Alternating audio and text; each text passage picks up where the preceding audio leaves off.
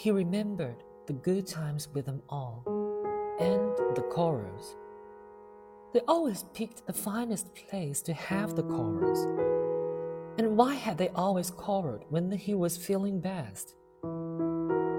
He had never written any of that because, at first, he never wanted to hurt anyone, and then it seemed as though there was enough to write without it. But he had always thought that he would write it finally.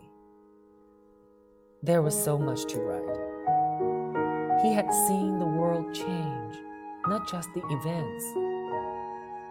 Although he had seen many of them and had watched the people, but he had seen the subtler change and he could remember how the people were at different times.